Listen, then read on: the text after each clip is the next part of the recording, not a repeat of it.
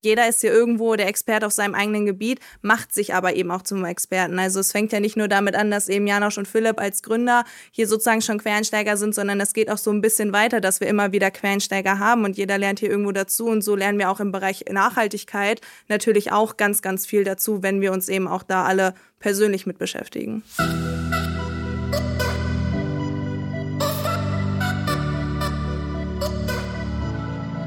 Herzlich willkommen zum Podcast zur Zukunft der Nachhaltigkeit der Bertelsmann Stiftung. Der Podcast will euch auf die Reise in ein nachhaltigeres Leben und Arbeiten mitnehmen. Dabei wollen wir weniger über Probleme, als vielmehr über Lösungen und positive Perspektiven sprechen. Das machen wir regelmäßig mit Experten, Politikerinnen, Unternehmern und Wissenschaftlerinnen in unserem neuen Podcast. Viel Spaß beim Anhören.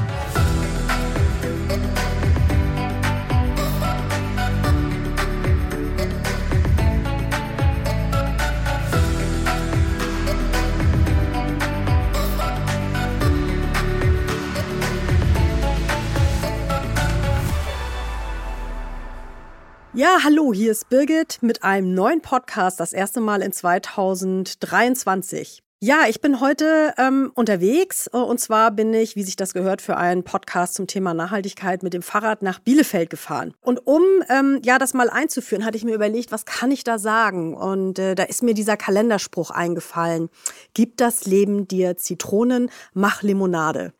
Das passt hier zum Teil, aber noch nicht ganz. Äh, das klären wir gleich nochmal auf. Ich bin nämlich heute bei Limoment in Bielefeld und spreche heute mit Philipp Marcel und Katharina Heuken von Limoment. Hallo ihr beiden, schön, dass ich heute bei euch sein kann. Ja, hi und schön, dass du hier bist. Moin Birgit, moin liebe Hörerinnen und Hörer. Ja, ich finde das total toll, dass ihr euch die Zeit genommen habt und äh, würde jetzt gerne die Gelegenheit ergreifen, dass ihr euch und das Unternehmen noch mal ein bisschen vorstellt. Vielleicht Philipp, fängst du erstmal an zu erzählen, wie lange es euch gibt und äh, ja, wie viele Mitarbeiter ihr habt äh, und wo ihr hier sitzt und äh, gerne Kathi ergänzt das dann. Ja, sehr gerne. Also mein Name ist Philipp Marcel. Ich bin Gründer und Geschäftsführer äh, von Limoment. Wir, ich habe äh, Limoment zusammen mit äh, meinem Geschäftspartner Janosch Christen und noch zwei weiteren äh, äh, Kollegen, äh, Moritz Kinder und Lars Timmermann, Anfang 2016 gegründet. Das war noch direkt aus dem Studium heraus. Ich selbst habe Soziologie studiert. mein Geschäftspartner Janosch, ich erwähne ihn jetzt nochmal explizit, weil wir beide das wirklich Vollzeit gemacht haben damals. Ähm, er hat eine Ausbildung zum Erzieher gemacht und dann soziale Arbeit studiert. Und wir haben dementsprechend Anfang 2016 ohne jegliche Erfahrung, was Einzelhandel, was Getränkeindustrie, überhaupt Unternehmertum angeht, äh, also sozusagen nicht diese typische BWLer-Karriere, ähm, haben wir angefangen und äh, sind äh, mit einem 200 Euro Polo rumgefahren und haben versucht, unsere Limonade an den Mann und an die Frau zu bringen und haben ähm, ein paar Sachen falsch, ein paar Sachen richtig gemacht, haben auch ein bisschen Glück gehabt und konnten so in den letzten sechseinhalb Jahren relativ kontinuierlich gut weiter wachsen. So, ich glaube, dass unser Produkt, da werden wir sicher gleich noch kurz drüber sprechen, ganz gut in die Zeit passt und ähm, haben jetzt mittlerweile hier 15 äh, Mitarbeiter.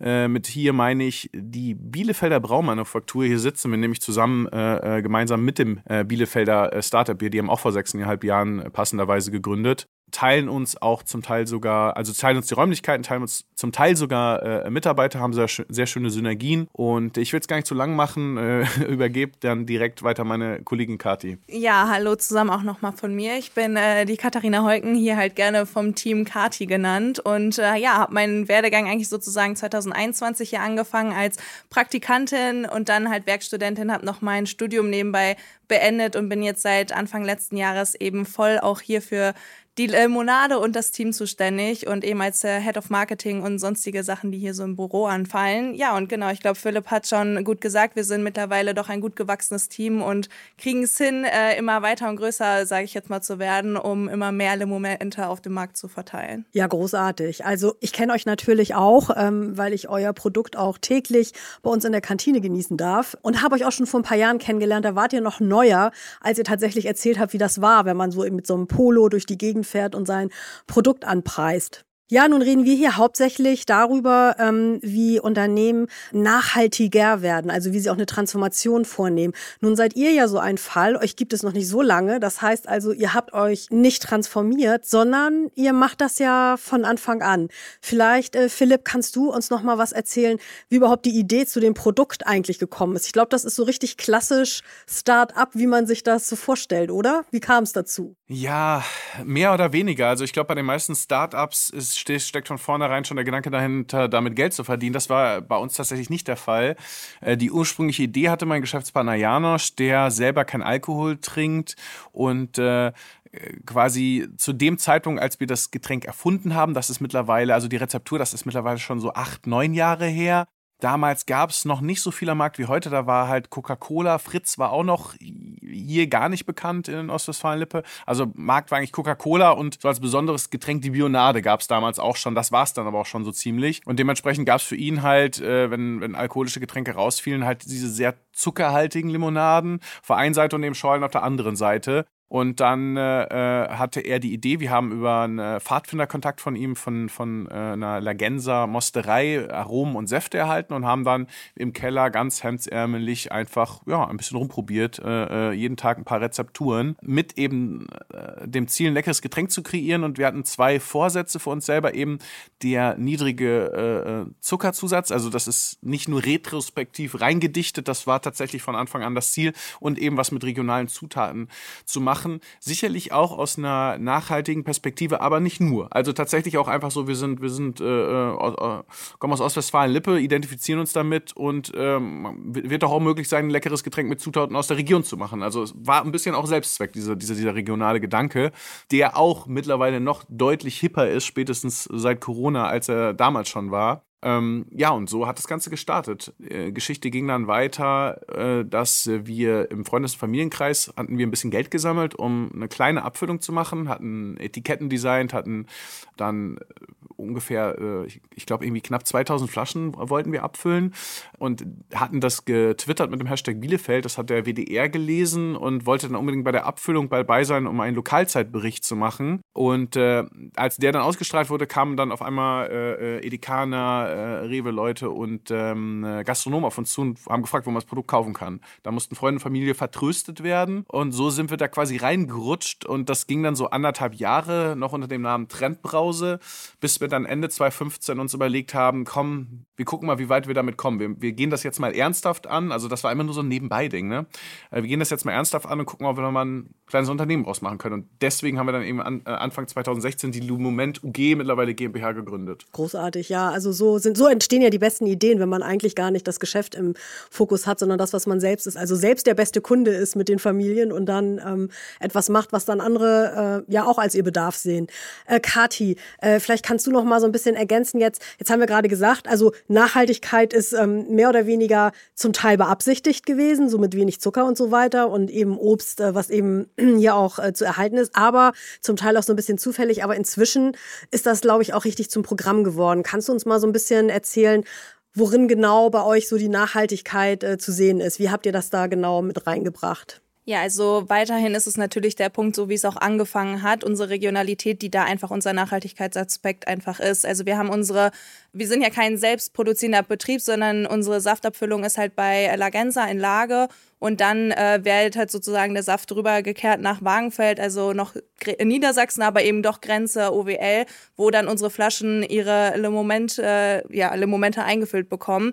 Und da haben wir einfach den größten Punkt, wo unsere Nachhaltigkeit natürlich eben für steht, eben diese kurzen Lieferwege, wo wir wirklich sagen können, das ist eben der Nachhaltigkeitsaspekt, der uns ausmacht. Und das ist halt einfach schön, diese Geschichte von damals auch immer noch weiterführen zu können, weil wir halt wirklich sagen, okay, wir wollen das Produkt haben, was wir uns 2016 oder was Jan an sich da noch früher, sag ich jetzt mal, überlegt haben. Und genauso wollen wir es weiterführen. Natürlich weil wir das Thema auch schon mal hatten. Wir können auch andere äh, Zusätze reinpacken, um da sozusagen wirtschaftlicher zu werden oder sonst was. Aber das ist eben nicht unsere Philosophie. Und wo du das auch gerade angesprochen hattest, was für uns auch Nachhaltigkeit ausmacht, es ist ja immer nicht nur die Kommunikation nach außen, sondern natürlich auch die Kommunikation nach innen. Und da werden wir auch hier im Team, sage ich jetzt mal, immer fester und beständiger und auch ähm, besser sozusagen, dass wir halt sagen, okay, auch intern im Team verfolgen wir genau diese Werte und jeder von uns soll sich auch diese Werte oder will auch sich diese Werte genauso sozusagen auf sich, auf die eigene Fahne schreiben, weil letztendlich sind wir hier alle Markenbotschafter für unsere Limos und äh, so gehen wir halt eben auch eben nach draußen. Und da ist einfach wirklich der größte Aspekt, diese kurzen Lieferketten, womit wir das sozusagen belegen können, aber auch eben natürlich die Kommunikation und Art und Weise, wie wir hier im Unternehmen und auch eben nach außen agieren. Ja, nun sagtest du gerade, also die Produktion findet hier in der Nähe statt. Auch das Obst kommt von hier, wenn ich das äh, richtig in Erinnerung habe. Und ich glaube, du hast mir sogar erzählt, es könnte sogar sein, dass mein der Apfel von meinem Grundstück ähm, äh, vielleicht auch in einer eurer Limonaden drin ist. Genau, richtig. Das ist äh, das Lagensa, eben unser Saftproduzent, Sammelstellen in ganz Ostwestfalen-Lippe hat, wo jeder Einzelne eben auch Privatkunde oder wie auch immer seine eigenen Äpfel hinbringen kann. Und deswegen ist es so ein bisschen, sage ich jetzt mal scherzhaft manchmal gemeint, wenn wir sagen, ja, auch dein Apfel kann eben bei uns in der Limo landen. Du kannst also deine Äpfel zu dieser Sammelstelle bringen, daraus wird der Saft produziert und dann kannst halt natürlich im ja, weitesten Sinne einfach irgendwo dazu kommen, dass auch dein Apfel dann bei uns mit drin landet. Ja, deswegen dieser Spruch, den ich vorhin brachte, wenn das Leben dir Zitronen gibt, aber ähm, ihr kriegt gar keine Zitronen dann, ne? Nee, Zitronen sind nicht so regional. ja, aber ich meine, das ist ja interessant, weil ich meine, Limonade ist ja das, was man, äh, was ja auch im Namen schon steckt, so dieses Urprodukt mit Zitrone, aber sich dann bewusst dazu abzuwenden, weil es wäre ja ein leichtes, wie gesagt, in einen Großmarkt zu gehen und sich da jetzt äh, irgendwelche Zitronen zu holen und ähm, ja, dann eben auch diesen Geschmack anzubieten, weil die Kunden das wollen und damit mehr Reichweite zu haben. Das habt ihr aber bewusst äh, nicht gemacht. Philipp, ähm, warum habt ihr dann gesagt, ihr bleibt wirklich bei diesen regionalen Zutaten? Am Anfang war es Überzeugung. Äh, wie schon gesagt, wir wollten was Regionales machen. Dann kam irgendwann der Punkt, wo wir, wo wir eine bestimmte Menge an Flaschen dann verkauft haben. Äh, das waren jetzt noch keine Unmengen, wo dann klar wurde, wo wir auch mal äh, sozusagen proaktiv von einem sehr großen Safthersteller, den ich jetzt namentlich nicht nennen möchte, aber den meisten Kunden, Kunden kennen dürften, äh, bekommen haben, wo wir gemerkt haben, sage ich mal, zum Teil sogar Apfelsaft aus dem Ausland, irgendwie aus dem osteuropäischen Ausland, deutlich günstiger, äh, äh, Konzentrat sowieso, auch von der Verarbeitung leichter, wo, wo dann als erstes mal aus diesem, äh, wir, wir haben die entwickelt sozusagen mit diesem regionalen Gedanke und da war auch selbstverständlich, dass dann dementsprechend wir das auch weiterhin da bezogen haben, wo das erste Mal dieser, dieser Konflikt aufkam, okay, bleiben wir jetzt dabei oder stecken wir uns noch ein bisschen mehr Marge ein? Und da war es dann tatsächlich, ab der Stelle war es dann auch aus unternehmerischer äh, Sicht eine bewusste Entscheidung zu sagen, ähm, wir setzen hier weiter auf, auf äh, regionales Obst, weil wir selbst auch dahinter stehen. Also kann ich wirklich so, äh, so sagen, also die meisten unserer Praktikantinnen und Prak äh, Praktikanten suchen wirklich auch nachhaltige äh, Unternehmen und Startups und landen so mit uns. Also äh, so gesehen wächst das dann direkt auch schon wieder nach, diese Denke. Also wir sind jetzt keine blinden Idioten, Ideologen, ne? aber hinter diesem Gedanken stehen wir schon. Ja, und dann haben wir uns äh, letztendlich dauerhaft bewusst dafür entschieden, was auch darin äh, mündet, dass wir bei Neuentwicklung von Produkten natürlich deutlich eingeschränkter sind. Also wir können jetzt nichts mit Maracuja, Orange, Zitrone oder was auch immer machen, klar, die Rose und die Minze, jetzt beispielsweise Apfelrose, Apfelminze und der ersten Produkte, ist natürlich nicht aus der Region, aber da reden wir über, Aromen. So, die machen einen Bruchteil dessen, was in einem Getränk äh, sind, aus. Also wir haben eigentlich bei allen Sorten mindestens irgendwo einen äh, Saftanteil, nicht mindestens, sondern einen Saftanteil von 50 bis 60 Prozent Direktsaftanteil. Und der kommt bis auf die Traube wirklich aus der Region hier Ostwestfalen-Lippe. Wir haben wirklich bei unserem Abfüller einen eigenen Tank, weil die durchaus auch, auch die haben auch andere Abnehmer, auch größere Abnehmer, Abnehmer auch überregionale äh, Früchte verarbeiten. Wir haben wirklich einen eigenen Tank, wo wir äh, wirklich sichergestellt haben, dass wir regionales Obst haben. Und äh, das hat Vor- und Nachteile. Vorteil ist reines Gewissen an der Stelle, natürlich aber auch positive Selbstdarstellung gegenüber den Kundinnen und Kunden. Auf der anderen Seite ist, kommt dann halt einfach ein anderer Preis zustande. Ja, ja absolut. Ähm, was melden euch denn die Kunden da zurück? Also es ist ja tatsächlich so, klar kann man, wenn man durch die Regale geht, deutlich billigere Produkte finden.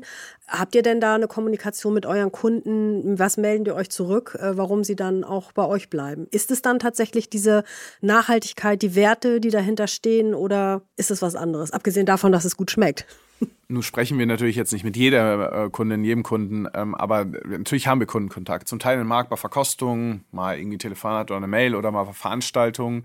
Und die Gründe sind unterschiedlich. Manchen geht es wirklich rein um den Geschmack. Die feiern das einfach, äh, wie es schmeckt. Nicht wenigen geht es tatsächlich auch um diesen Punkt, dass es ein natürliches Produkt ist, also dieser, dieser Punkt ohne Zuckerzusatz. Also wir, wir ähm, reden da gar nicht um heißen Brei. Wir, wir haben Fruchtzucker im Getränk drin, eben aus diesem Direktsaft, aber eben keinen einfach äh, raffinierten Zucker, der jeglicher Nährstoffe beraubt äh, wird, dann, dann einfach dazugesetzt wird. Und auch über diesen Punkt der Regionalität und eben den, äh, dass wir statt Zuckerzusatz auf Direktsäfte setzen, achten wir insgesamt auch darauf, dass wir eben natürliche Zutaten drin haben. Also beispielsweise bei unserer Kirsche Waldmeister mussten wir sehr, sehr lange und emsig suchen, äh, um eine Möglichkeit zu finden, wirklich echten Waldmeister zuzusetzen, weil quasi jeder Aromenhersteller äh, ähm, nur künstliche Aromen anbietet. Ja, Genau, und der regionale Punkt spielt schon auch eine Rolle. Also ich, wir sind zum Teil auch überregional unterwegs. Also jetzt gerade sind wir auch in der Peripherie in Osnabrück, Hannover, werden wahrscheinlich die Osnabrück Hannover sich als Peripherie bezeichnen, nicht so gerne hören. äh, äh, Dortmund, Münster, da reden wir dann eher von heimischen Rohstoffen als von regionalen, weil natürlich dann ein Apfel aus Ostwestfalen für einen Hannoveraner, Hannoveranerin immer noch deutlich näher liegt als jetzt irgendwie eine Südfrucht. Aber ja, das kommt gut an bei den Kunden, aber nicht nur. Es sind zum Teil mehrere Gründe, es sind zum Teil aber auch andere Gründe. Ja, ist total spannend. Jetzt sagtest du mir, Kathi, als wir vorher gesprochen haben, ähm, dass ihr bewusst jetzt erstmal keine Zertifizierung gemacht habt, weil das ist ja das, was ja im Moment am Markt dann gerne auch gemacht wird, um zu beweisen nach außen hin, dass man das macht. Äh, warum macht ihr das nicht? Also ich sage so für mich so ein bisschen, äh, wir brauchen keine Zertifikate, wir können das auch selbst sozusagen eigentlich darlegen, dass wir eben genau diese Dinge vorliegen haben. So wie Philipp ja eben schon meinte, wir haben diesen Tank, der extra für uns sozusagen da zur Verfügung steht. Wir haben diese kurzen Lieferkette, das kann man ja eben ganz transparent einfach zeigen. Und dafür, meiner Meinung nach, das ist aber vielleicht auch einfach ein persönliches Ding, braucht es keine Zertifikate, die wir teuer bezahlen oder wie auch immer, sondern wir haben schon unsere Gründe selbst, die wir eben liefern können, um da ganz bewusst sagen zu können, wir zeigen euch, wenn ihr nachfragt, wie es bei uns aussieht. Und das ist, glaube ich, bei uns auch mit der größte Punkt, dass wir da einfach sehr transparent mit umgehen. Also nicht nur eben in der internen Kommunikation ist es hier sehr, sehr transparent, sondern eben auch nach außen wollen wir sagen, dass wir an sich nichts zu verstecken haben. Ja, diese Transparenz ist, glaube ich, sehr, sehr wichtig. Du sagtest auch zu mir, okay, wir sind jetzt vielleicht nicht die Könige der Nachhaltigkeit, aber wir legen alles offen, was wir machen. Kriegt ihr da auch eine Rückmeldung irgendwie zu oder seht ihr das irgendwie am Markt, dass da andere anders mit umgehen? Also direkte Rückmeldungen wüsste ich jetzt ad hoc nicht, könnte ich jetzt nicht sozusagen irgendwie wiedergeben. Aber äh, was da für mich einfach sehr viel mitspielt, ist, dass die Marke sehr viel von Persönlichkeit lebt. Und das sieht man eben gerade auch auf unseren Online-Kanälen, gerade eben auch auf Social Media. Und da habe ich gerade auch so letztes Jahr viele Rückmeldungen für bekommen, dass genau das eben das ist, was die Leute da sehen und auch eben auch sehen wollen. Und ich glaube, das ist so der größte Punkt, der unsere Transparenz und eben unsere Persönlichkeit da irgendwie wiedergeben kann. Ja, das ist total wichtig, gerade diese Transparenz. Und ist es ja so, dass ihr das von Anfang an macht. Also eure Nachhaltigkeit ist einfach gelebt, die ist, die ist so entstanden aus der Idee heraus. Jetzt ist natürlich ähm, die Frage, könnt ihr euch vorstellen, ähm, wie das für andere Unternehmen ist? Also was, was kann man machen, wenn man äh, dann umdenken möchte? Also gerade diese Regionalität. Es geht natürlich nicht bei jedem Produkt, aber ähm, habt, ihr, habt ihr eine Idee, was da vielleicht für andere Unternehmen, die sagen, okay, ich habe jetzt meinetwegen jetzt bei Lebensmitteln schon Inhaltsstoffe von überall hergenommen.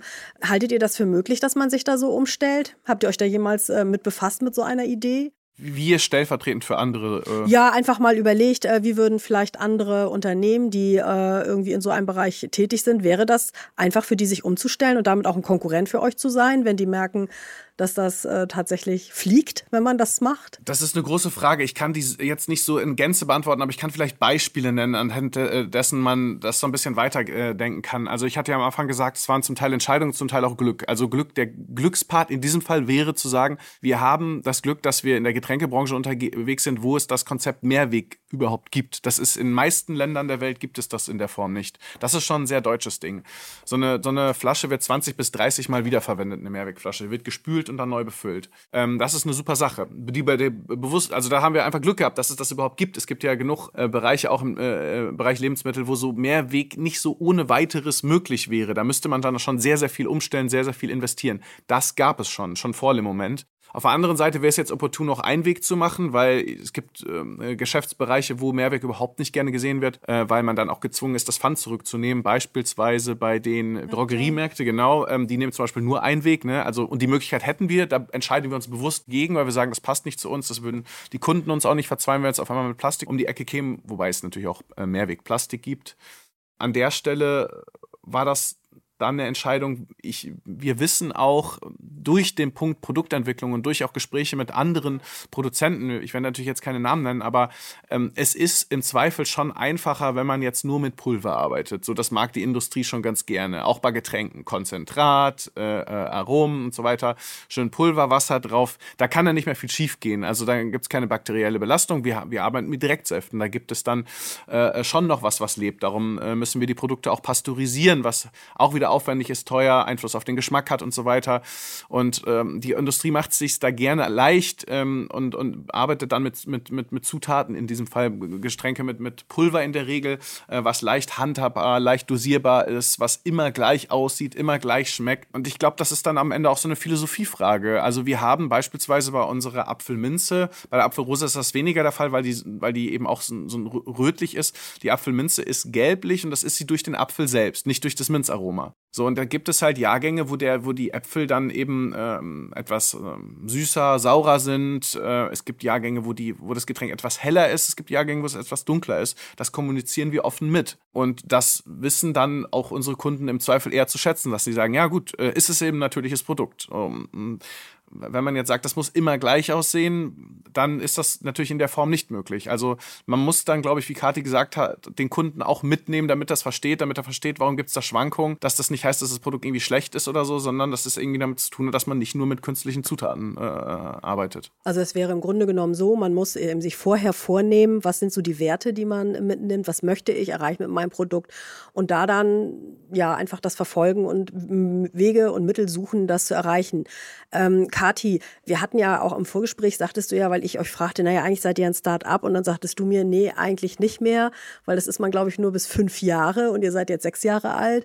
Also seid ihr eigentlich nicht mehr ein Start-up, aber ich nenne das immer Start-upig, also ein Start-up-Mindset. Das hast du mir auf jeden Fall bescheinigt, dass ihr das habt. Was macht das denn in deinen Augen aus, dass man ein äh, start-upiges Mindset hat, weil das ist ja etwas, was ja theoretisch auch jedes andere Unternehmen adaptieren könnte, wenn man sich überlegt, ich möchte jetzt nachhaltiger sein und was anderes machen. Das scheint ja dann doch in die Richtung zu gehen, dass man eben überlegt, wenn es nicht von Anfang an in meiner DNA drin war, wie bekomme ich es denn äh, rein?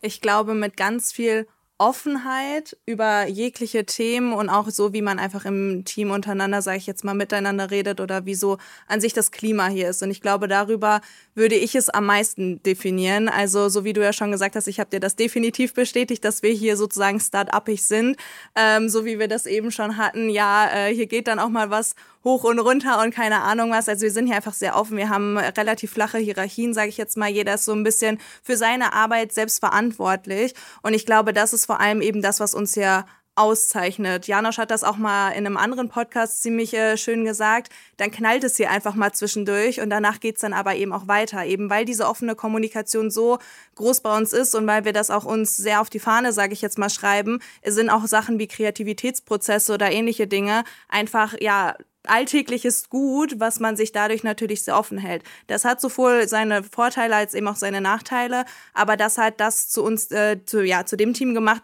das wir heute sind und das ist auch genau das, was die Leute hier behalt, äh, behält. Wir haben halt viele Leute, so auch einschließlich mich, die durch ihr Praktikum hier hingekommen sind und das Team nicht mehr verlassen wollten, eben weil das doch so eine kleine Familie einfach an der Stelle geworden ist, die man sehr sich einfach ans Herz wachsen lässt, wo halt jeder für dieses ja, Leidenschaftsprojekt Limoment arbeitet, aber eben zusammen in einer ganz, ganz großen Gemeinschaft. Und ich glaube, das ist genau das, was uns so ein bisschen von anderen Unternehmen vor allem eben auch ab, ja, irgendwo absetzt.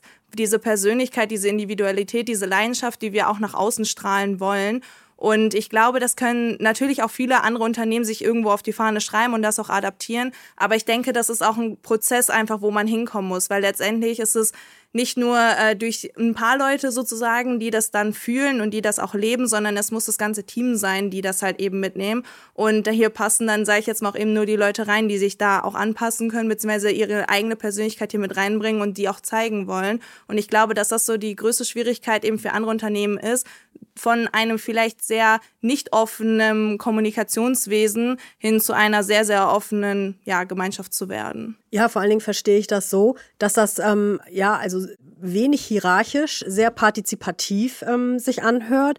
Und äh, ja, also eigentlich das, was man, das, was wir immer äh, als digitales Arbeiten schon verstanden haben, auch wenn es nicht unbedingt um die Tools geht, aber dadurch, dass man eben wenig Hierarchien hat, äh, sehr offen ist und vor allen Dingen, ich glaube, das ist der Kern, das hast du mir auch ähm, mal vorher erzählt, dass eben jeder einzelne Kollege, jede einzelne Kollegin äh, als, als Fachperson, als jemand, der eben ein Experte ist in dem, was er da tut, auch gewertschätzt wird mit seiner Meinung, wenn sie so reinbringt. Ist das so, Philipp? Und wenn ja, habt ihr das so geplant oder ist das einfach so gekommen, weil ihr zu mehreren das eh schon so angefangen habt und ihr gesagt habt, wir wollen das gerne mit aufnehmen, dass alle was sagen? Erstmal danke, Birgit. Also ich hatte jetzt ja kurz Gelegenheit, meine äh, Gedanken vorzuformulieren, aber es ist wirklich exakt dieser Punkt. Ich würde noch nicht mal sagen, dass, dass es irgendwie, also Hierarchien sind ja nicht grundsätzlich problematisch.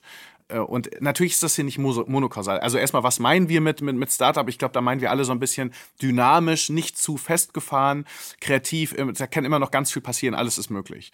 Und wie kommt man dahin? Und das ist natürlich als kleines Unternehmen immer leichter, äh, weil wenn wir hier neue IT-Systeme anschaffen, dann, dann betrifft das nicht gleich tausend Geräte. Ne, da kann man immer äh, leichter herreden, haben große Unternehmen, große Behörden, ist einfach schwieriger. Aber so, so vom Mindset offen zu sein, ist, glaube ich, hat auch mit Hierarchie gar nicht viel zu tun, sondern ist nicht selten ein Punkt auch einfach von persönlicher Eitelkeit von Führungskräften. Ich hoffe, dass ich da niemand mit auf den Schlips trete, aber das ist meiner Ansicht nach, also es ist nicht monokausal. Es gibt ganz viele Aspekte, die damit einzahlen, aber das ist der entscheidendste von allen Aspekten, wenn man, man ist als Führungskraft hat man eine bestimmte hierarchische Stufe und das ist auch okay. Aber das heißt halt nicht, dass man alles besser weiß. Das Gegenteil ist häufig der Fall. Du hast es gerade richtig gesagt, jeder im Unternehmen, jede ist irgendwie für sich genommen eine Expertin, Experte und am Ende zählt, dass eine gute Idee dabei rumkommt, ein gutes Ergebnis und nicht von wem oder äh, wer das kam. Und es ist wirklich hier so, dass wenn wir beispielsweise neue äh, Etiketten designen, dass, da redet jeder mit. Auch Praktikantinnen und Praktikanten hatten, haben schon Ideen mit einflüssen lassen, was unsere Etiketten angeht. Dann äh, haben wir ja schon mal einen Grobvorschlag, dann zeigen wir das mal im Handel rum, dann holen wir da Meinungen ein und so weiter. Und am Ende finden wir dann irgendwie was, womit alle äh, sehr einverstanden sind und ein Ergebnis, was, was dann auch wunderbar funktioniert, wo sehr, sehr viel mit eingeflossen ist. Und das heißt aber, äh, wie gesagt, das ist nicht monokausal, es sind noch andere Aspekte. Aber ich glaube, das ist einer der entscheidendsten, sich als Führungskraft. Da meine ich jetzt nicht nur mich mit. Also Katis Head of Marketing hat gerade Plakat designt. Ähm, erster Vorschlag ist sozusagen, hatten wir noch andere Ideen dazu. Ne? Also man sich dann auch mal zurückzunehmen und zu sagen, ja, ich lasse das jetzt mal zu, dass du auch eine Idee hast und die ist vielleicht auch cool. Mhm. Ja. ja, ich glaube, das ist sehr wesentlich, dass man jeden mit ins Boot holt. Ich glaube auch, dass dann eben die Ideen tatsächlich besser werden.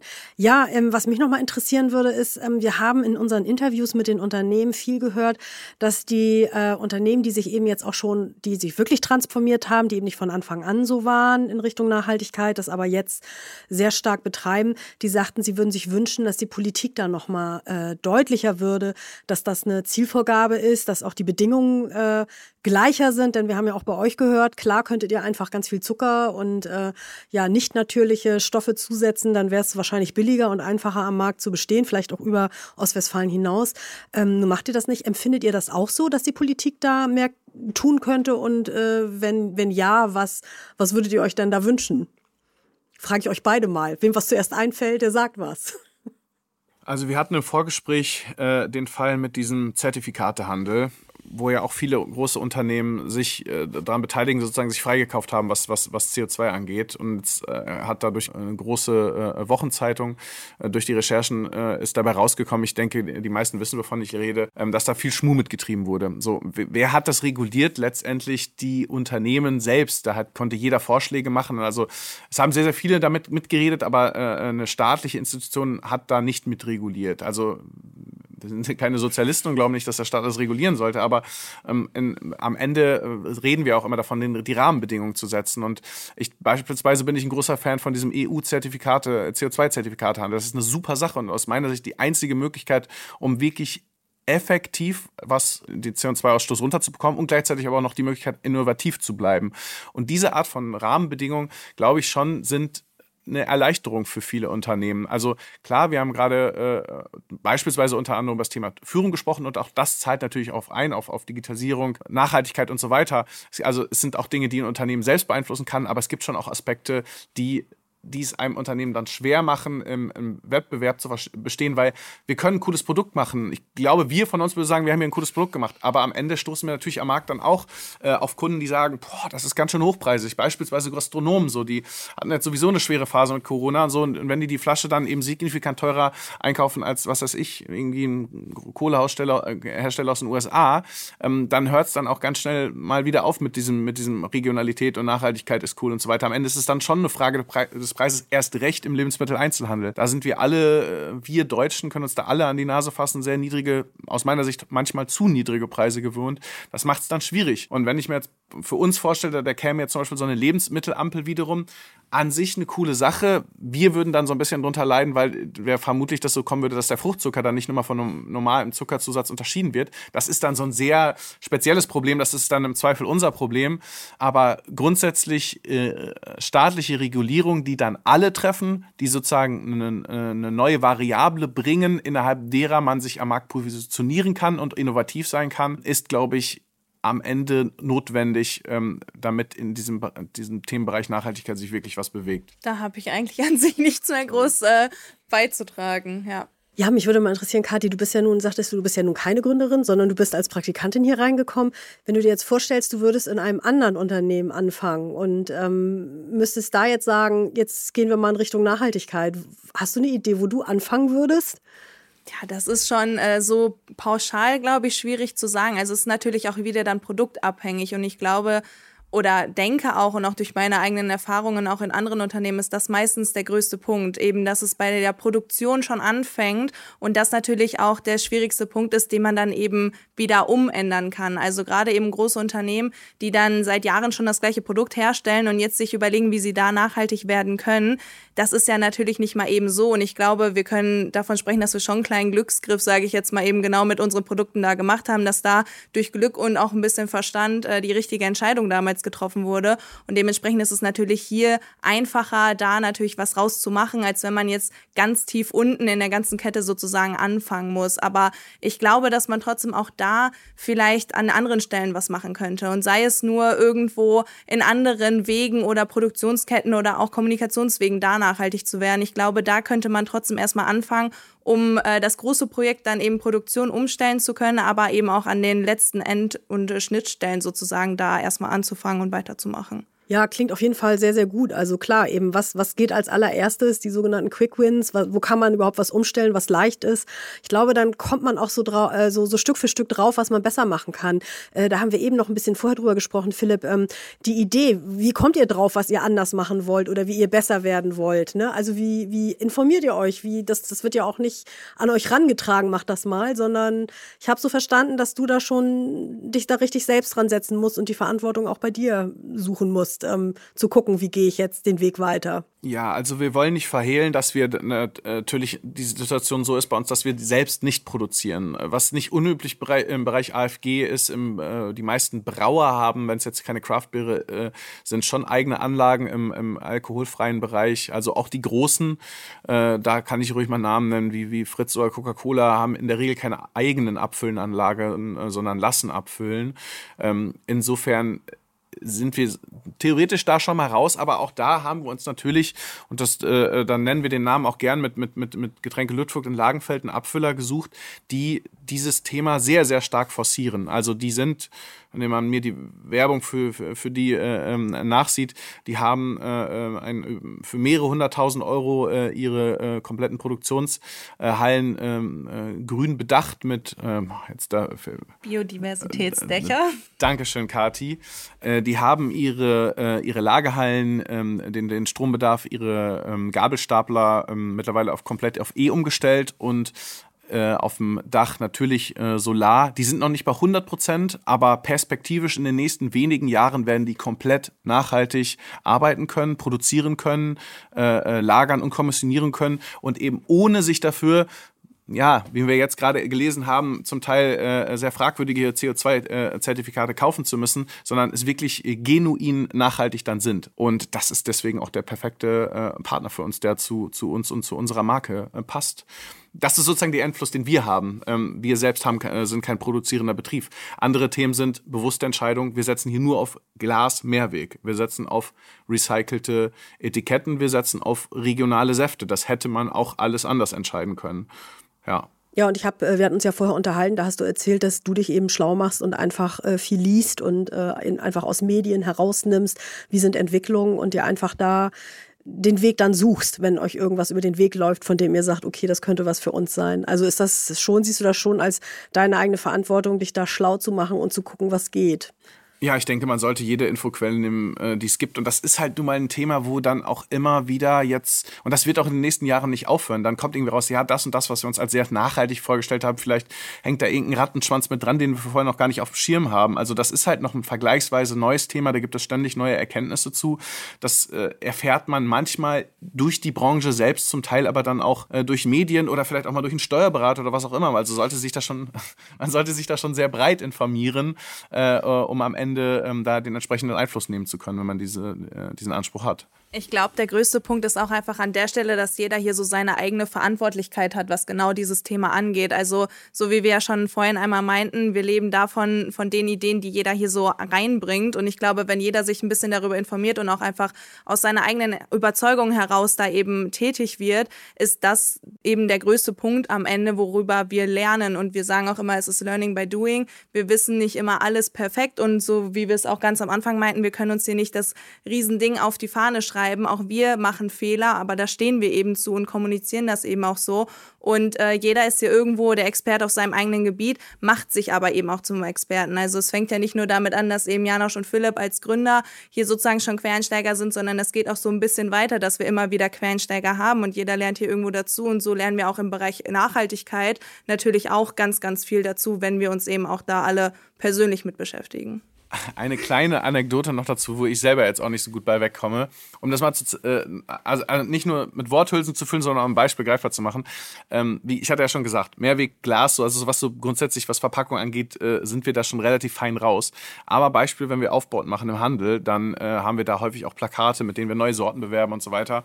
Und da hatten wir äh, eine Zeit lang, äh, wie hießen die nochmal? Hohlkammerplatten. Hohlkammerplatten aus, aus Kunststoff signifikant günstiger als welche aus Pappe, so, ähm, wo ich noch so gedacht habe, ach komm, mach das jetzt den Unterschied. Und dann aber wirklich auch ähm, die Rebellion von unten kam so, Leute, ähm, das können wir eigentlich nicht bringen, hier äh, irgendwas aus Plastik äh, äh produzieren zu lassen und in den Handel zu stellen, das muss aus Pappe sein, auch wenn es teurer ist. Ja, und so war das dann. So ja, das war gemacht. auch jetzt nochmal also ein totales Plädoyer für Diversität äh, im Unternehmen, dass man also auch da wirklich guckt, dass auch gerade der Hintergrund wichtig ist, dass man wirklich mal ein bisschen ja äh, von, von der Seite kommt und, und nachdenkt und nicht alles so macht wie, wie von der Pike auf gelernt. Ihr sagtet das schon, das ist nicht so die äh, klassische BWLer-Karriere, dass man da schon von Anfang an hin wollte. Manchmal kommen ja so die besten Sachen zustande. Ja, ich bedanke mich ganz, ganz herzlich äh, bei euch für die tollen äh, Einsichten. Ähm, ich darf jetzt gleich noch meine äh, Kirsche Waldmeister Naturlimo zu Ende trinken und äh, mache mich dann gleich wieder auf den Weg. Äh, die letzte Frage vor dem Abschied noch. Habt ihr jetzt noch irgendwelche konkreten Pläne, was ihr jetzt als nächstes macht, äh, auch in Richtung Nachhaltigkeit? Oder lasst ihr das jetzt erstmal auf euch zukommen? Wir werden im März eine neue Sorte auf den Markt bringen. Genau. Ah. Die wird genauso nachhaltig produziert und verpackt sein wie die Sorten davor. Ich glaube, bei uns gibt es da nicht mehr so viele Baustellen. Wir, wir, verfolgen aktiv mit, was unser Abfüller Ludwig da gerade macht, diesen, diesen Transformationsprozess, wo die auch schon relativ weit sind. Ähm, aber ansonsten äh, sind hier keine Heiligen. Aber wir können hinter das komplette äh, äh, aufgrund dieser regionalen Rohstoffgewinnung, Verarbeitung, Abfüllung äh, der äh, Mehrwegflaschen schon einigermaßen Haken, glaube ich, hintermachen.